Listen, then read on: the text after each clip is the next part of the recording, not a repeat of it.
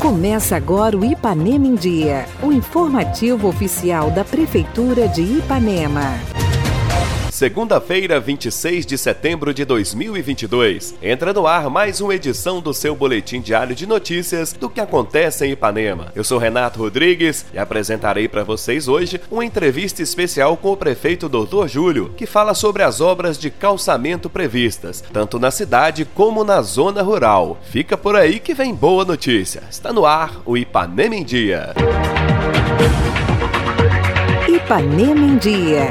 Você em dia com a informação.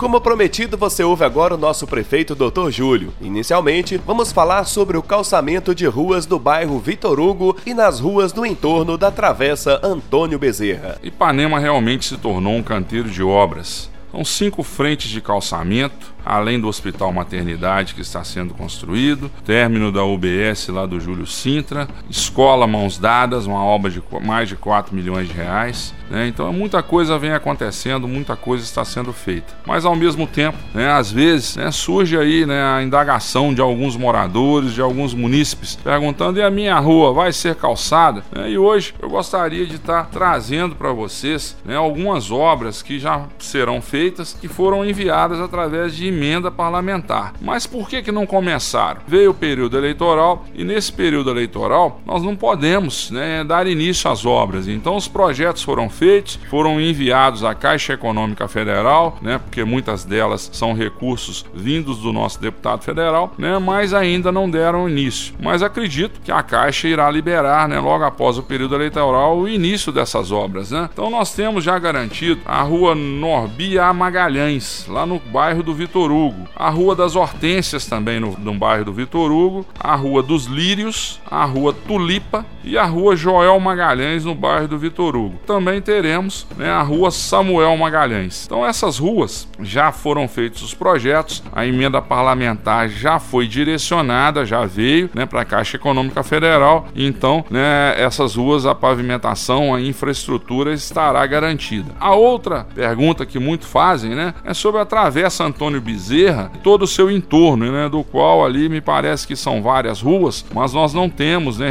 registro ainda do nome daquelas ruas. Então eu gostaria de deixar né, o compromisso né, e dizer à população que mora na Travessa Antônio Bezerra que já está garantido o calçamento, a infraestrutura né, de todo o bairro, né, mas ainda né, não foi autorizado o início pela Caixa Econômica Federal, visto que estamos no período eleitoral. Logo após o período eleitoral, com certeza né, iremos fazer, dar início assim que a Caixa liberar, tá certo? Contem comigo, contem com Júlio e Mizim, com essa administração que está empenhada para entregar 100% da nossa cidade com infraestrutura, 100% das, das nossas ruas calçadas. E não é só as ruas da cidade que serão contempladas com calçamento. Está previsto o investimento de 2 milhões e meio de reais em calçamentos de pontos críticos de nossas estradas rurais, melhorando a acessibilidade, principalmente em tempos tempos chuvosos. Fala, doutor Júlio. Sabemos das dificuldades que os moradores da área rural passam nos períodos de chuva, né? E alguns trechos, algumas serras, ficam muito ruins, né? E no período de chuva intensa, né, as pessoas ficam até ilhadas devido à destruição das estradas rurais na época de chuva, né? Muito barro, muito buraco e acaba causando muito, muitos problemas.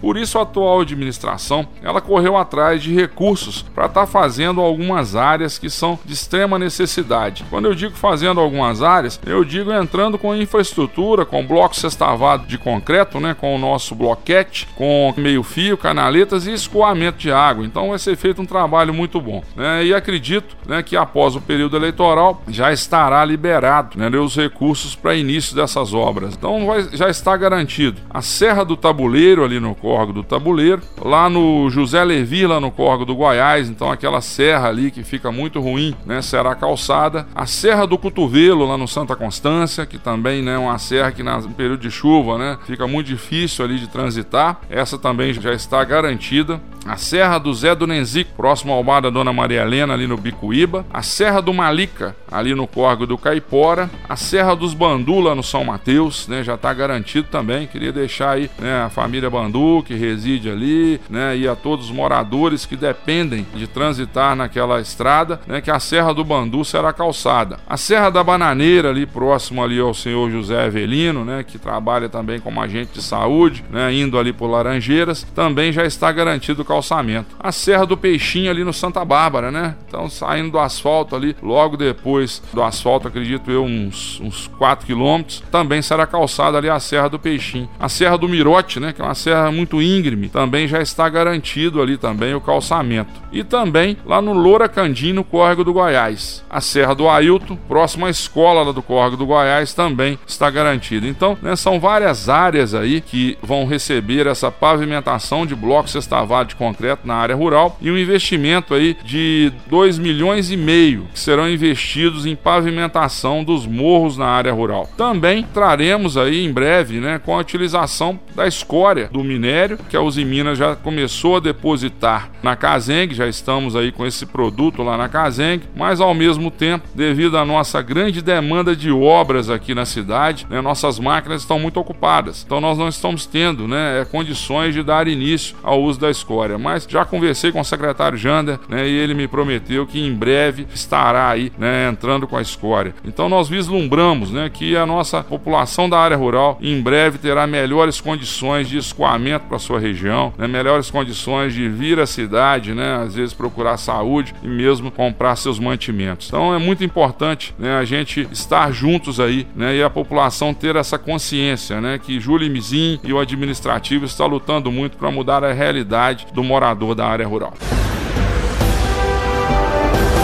Prefeitura Municipal de Ipanema, uma cidade que renasce.